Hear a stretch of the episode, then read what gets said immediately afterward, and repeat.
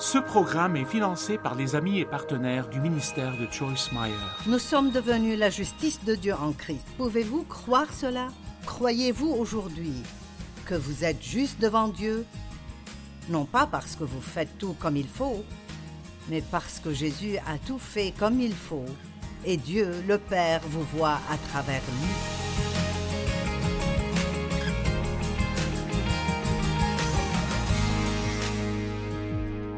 Bienvenue à notre programme. Je suis heureuse que vous nous ayez joints aujourd'hui et je prie pour que ce que j'ai à vous dire aujourd'hui vous aide à augmenter le bonheur dans votre vie. Je veux vous apprendre comment vous pouvez augmenter votre bonheur.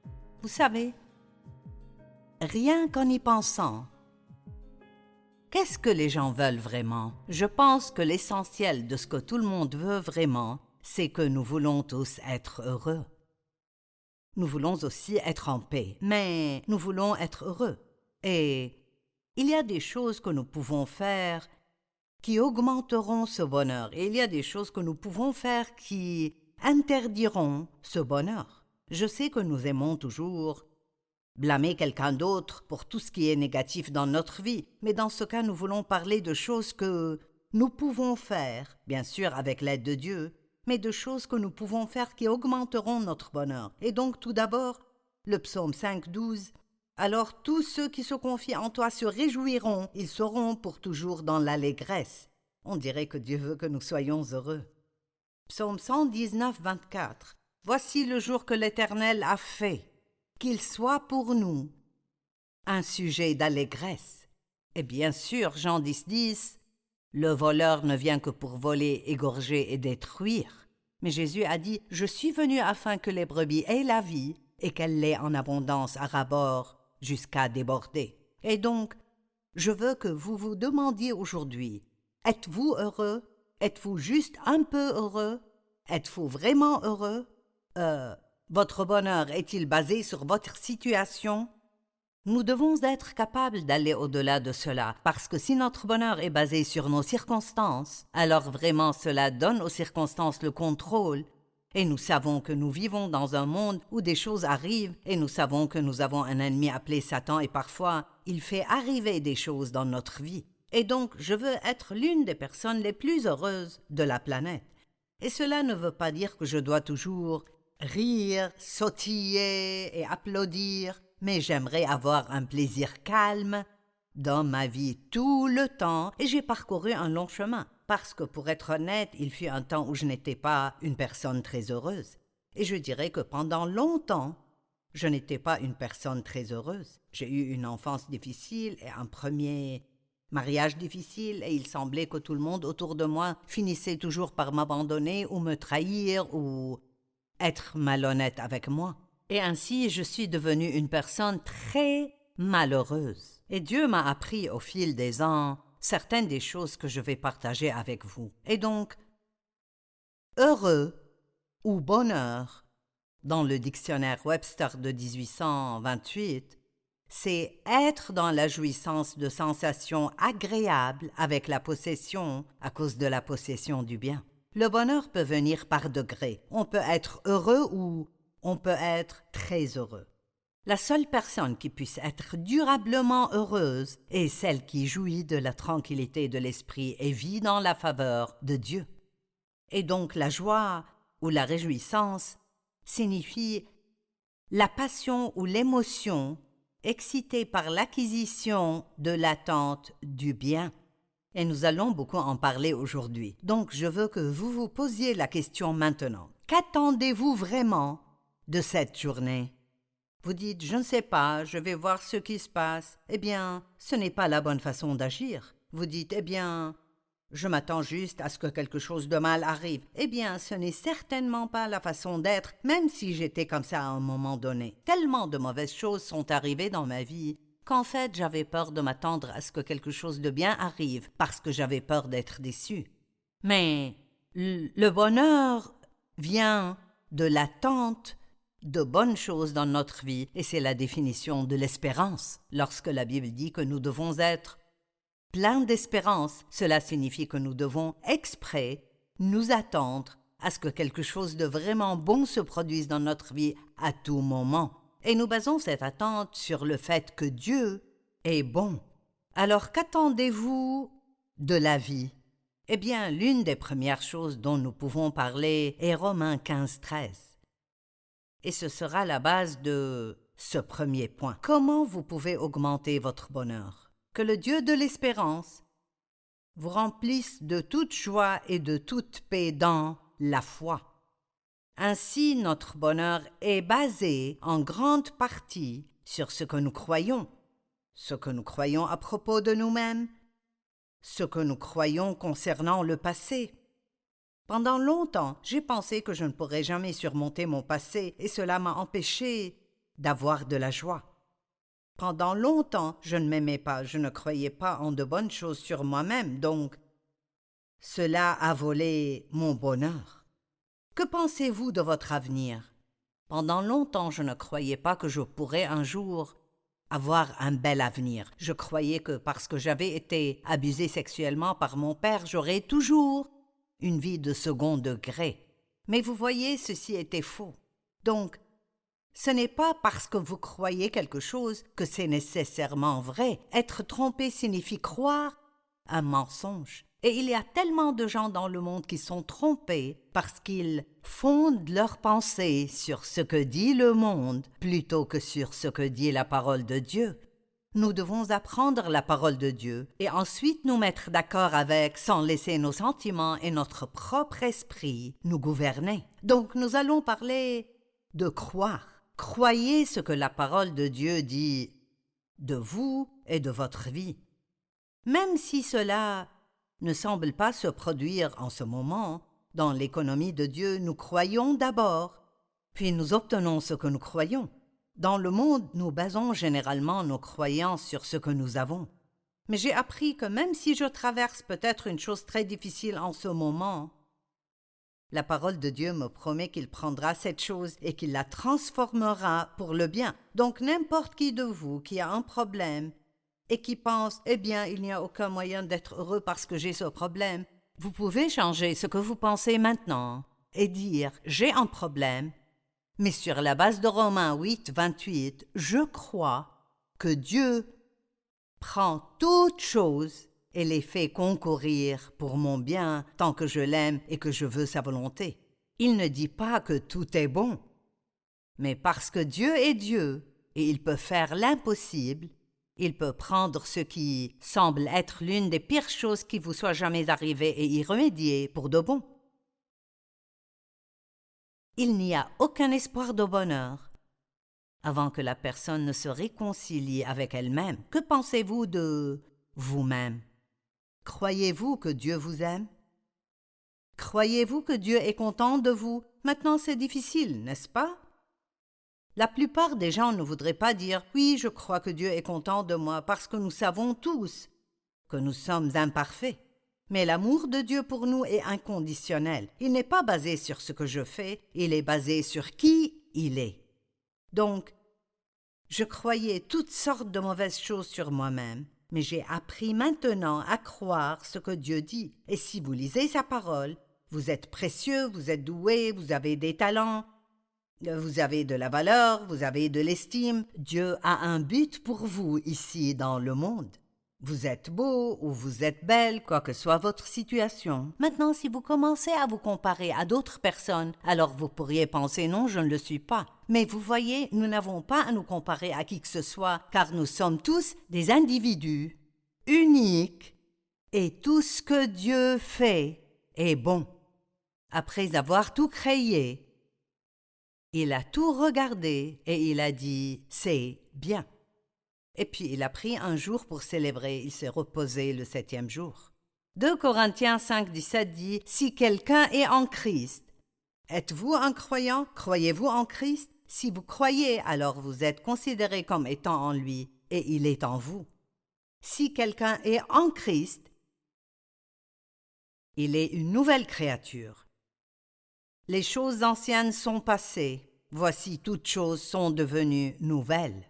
J'aimerais expliquer ceci comme suit. Toutes choses deviennent une toute nouvelle possibilité. Au moment où vous êtes sauvé, vous ne pouvez pas agir différemment, vous n'aurez pas l'air différent. Mais si vous continuez dans la parole de Dieu, vous étudiez la parole et vous apprenez la parole et vous l'appliquez à votre vie, alors petit à petit vous changerez. Donc lorsque nous naissons de nouveau, nous devenons une toute nouvelle argile spirituelle. Et si nous sommes flexibles et malléables entre les mains de Dieu, et nous commençons à faire les choses à sa manière plutôt qu'à notre manière, alors nous découvrirons que nous avons une toute nouvelle vie. Cela peut prendre du temps. En fait, ça prendra un certain temps, mais Dieu nous fera passer d'un degré de gloire à un autre. Le Seigneur nous construit.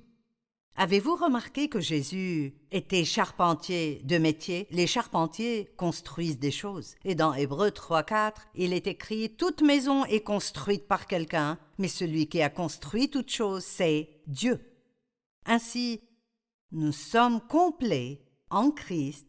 Pourtant, cette plénitude s'élabore dans notre vie jour après jour.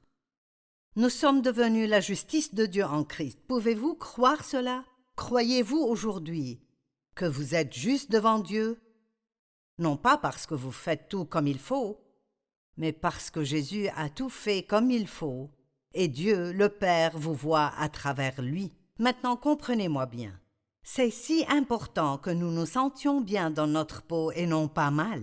Et cela va à l'encontre de toutes sortes de pensées religieuses et légalistes que nous ayons eues, parce que la religion légaliste nous enseigne que nous devrions simplement sentir que nous sommes de pauvres pécheurs misérables et que nous ne valons rien, et vraiment sans Christ nous le sommes. Mais quand vous le recevez comme votre Seigneur et Sauveur, et vous êtes en lui et il est en vous, 2 Corinthiens 5, 21 dit, Celui qui n'a pas connu le péché, il l'a fait devenir péché pour nous afin qu'en lui nous devenions justice de Dieu. Est-ce que vous comprenez? Laissez-moi le dire de nouveau. Celui qui n'a pas connu le péché, c'est Jésus, est devenu péché. Il a pris tous nos péchés sur lui. Celui qui n'a pas connu le péché, il l'a fait devenir péché pour nous, afin qu'en lui nous devenions justice de Dieu. Ainsi, Dieu vous voit une traduction dit qu'il vous considère comme étant juste avec lui, parce qu'il vous voit à travers Christ. Je ne sais pas comment vous dire combien de temps il m'a fallu pour revenir sur ce point encore et encore jusqu'à ce que cela devienne une révélation dans ma vie. Je ne crois pas que nous ayons juste besoin d'informations, je pense que nous avons besoin de révélations.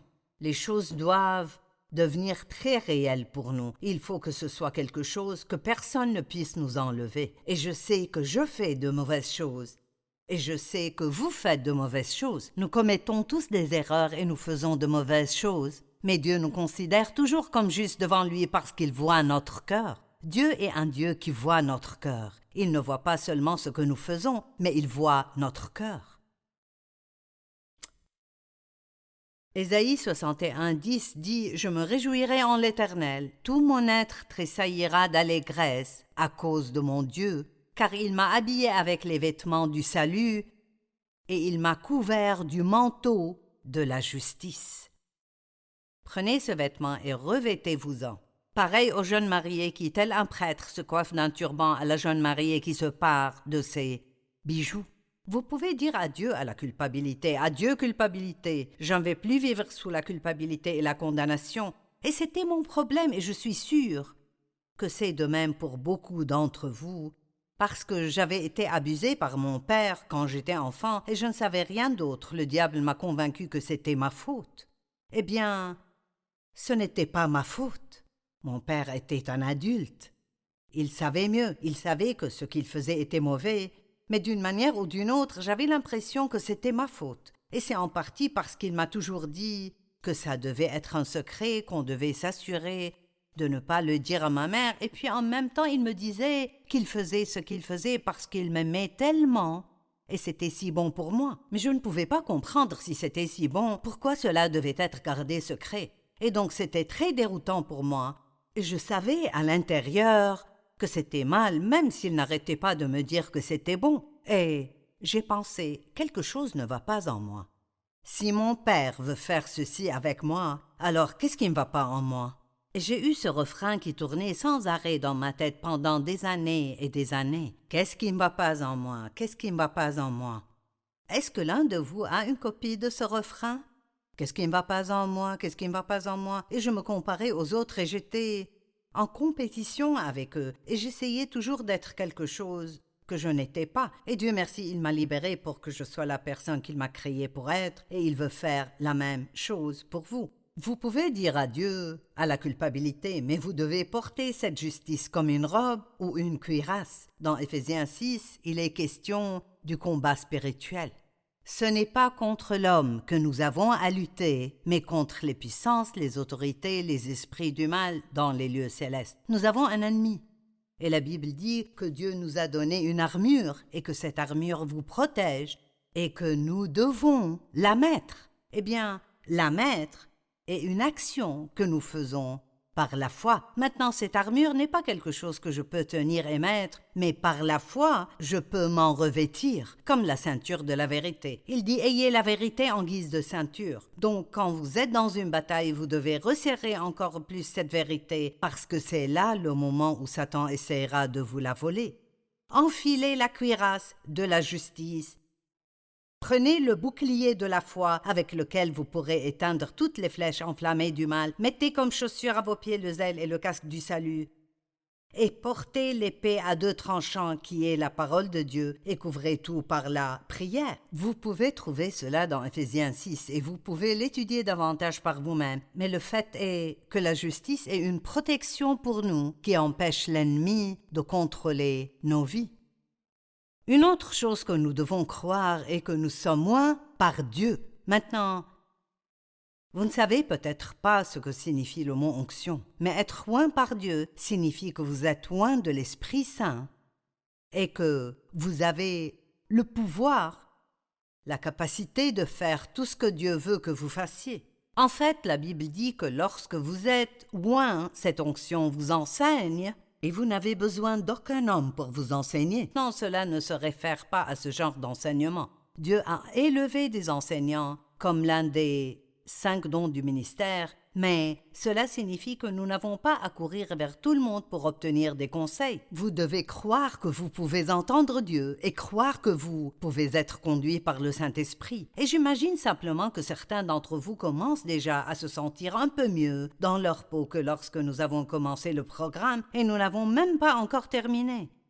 Alors vous croyez que Dieu vous aime, qu'il vous aime inconditionnellement. Vous croyez que vous êtes juste devant lui, par le sang de Jésus-Christ. Vous croyez que vous êtes loin par Dieu et qu'il a un bon plan pour votre vie. Maintenant, 2 Corinthiens 4.13 dit quelque chose d'important. Je veux que vous écoutiez ceci.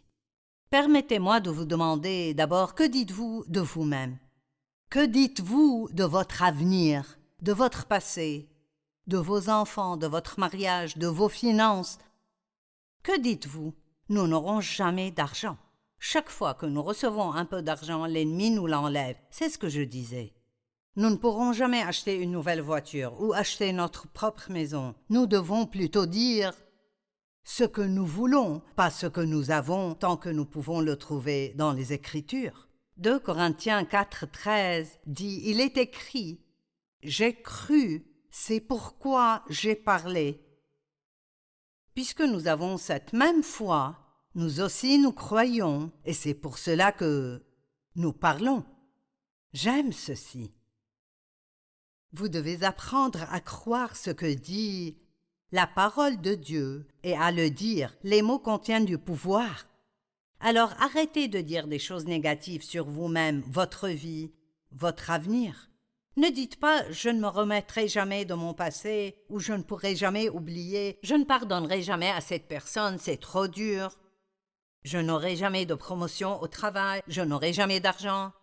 Ne dites rien de mal sur vous-même, ne dites que de bonnes choses parce que c'est le plan que Dieu a pour vous. Il dit Je connais les projets que je forme pour vous afin de vous donner un avenir et de l'espérance. Dieu a un bon plan pour chacun d'entre nous. En fait, c'est Jérémie 29, 11, et il est écrit Je connais les projets que je forme pour vous, déclare l'Éternel, projets de paix et non de malheur, afin de vous donner un avenir et de l'espérance. Et écoutez Éphésiens 2.10 dans la traduction LSG, car nous sommes son ouvrage. Nous sommes son ouvrage. Vous n'êtes pas une erreur. Dieu vous a créé de sa propre main. Ayant été créé en Jésus-Christ, né de nouveau, pour une vie riche de bonnes œuvres que Dieu a préparées d'avance, il nous a prédestinés afin que nous les pratiquions. En d'autres termes, marcher dans la volonté de Dieu. Nous devons y marcher. Maintenant écoutez, pour vivre la bonne vie, vivre la bonne vie qu'il a préparée d'avance pour que nous la vivions. Maintenant, j'aime le psaume 27, 13 et 14.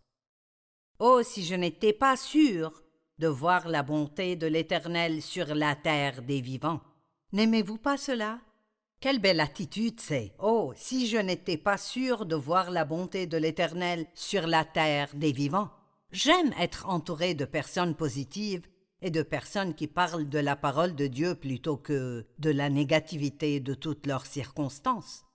Espère en l'Éternel, que ton cœur s'affermisse. Espère en l'Éternel. Je l'ai déjà mentionné, mais croyez que Dieu vous aime inconditionnellement. Croyez que vos péchés sont pardonnés et que la miséricorde de Dieu est nouvelle chaque jour de votre vie. Croyez que vous pouvez entendre Dieu et que vous pouvez être conduit par l'Esprit. Croyez que Dieu entend et répond à vos prières. J'aime prier parce que j'ai appris, après plus de quarante-cinq ans d'expérience dans la marche avec Dieu, qu'il entend et répond à nos prières. Il ne nous donne peut-être pas tout ce que nous voulons, mais il nous donne tout ce dont nous avons besoin. Et il ne fait peut-être pas tout quand nous le voulons, mais il le fait au bon moment. La prière est si puissante. Croyez que vous changez quotidiennement, que Dieu travaille dans votre vie. En fait, la Bible dit que tant que nous croyons, Dieu travaille. Donc, même pour vos enfants ou votre mariage ou quoi que ce soit, si vous croyez la bonne chose, alors Dieu travaille dans ce domaine dans votre vie. La foi est l'un des secrets pour être un chrétien heureux et joyeux. 2 Corinthiens 4, 13, il est écrit J'ai cru, c'est pourquoi j'ai parlé. Puisque nous avons cette même foi, nous aussi nous croyons et c'est pour cela que nous parlons. Donc je veux vous demander à nouveau, quel genre de choses dites-vous? Je dis aux gens tout le temps, la pire des choses que vous puissiez faire est de dire des choses négatives sur vous-même, de votre propre bouche. Maintenant, la deuxième façon dont nous pouvons parler d'augmenter votre bonheur est de vivre votre vie au jour le jour. Êtes-vous capable de faire cela? Nous commencerons à parler de ça aujourd'hui mais nous en parlerons un peu plus demain. Vivre au jour le jour.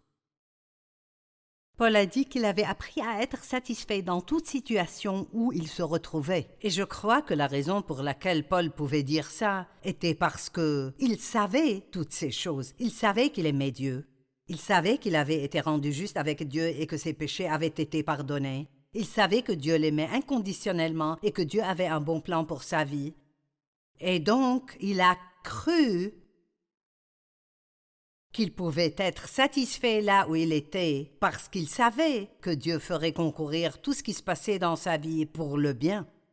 Il a dit qu'il avait appris comment être abaissé et comment abonder, comment agir quand il avait beaucoup et quand il sentait qu'il n'avait presque rien du tout. Si nous pouvons arrêter de baser notre bonheur sur nos circonstances, nous pouvons être heureux tout le temps. Permettez-moi de répéter que si nous pouvons arrêter de baser notre bonheur sur nos circonstances actuelles, nous pouvons être heureux tout le temps. Ne gaspillez pas aujourd'hui à vous soucier d'hier ou à vous soucier de demain.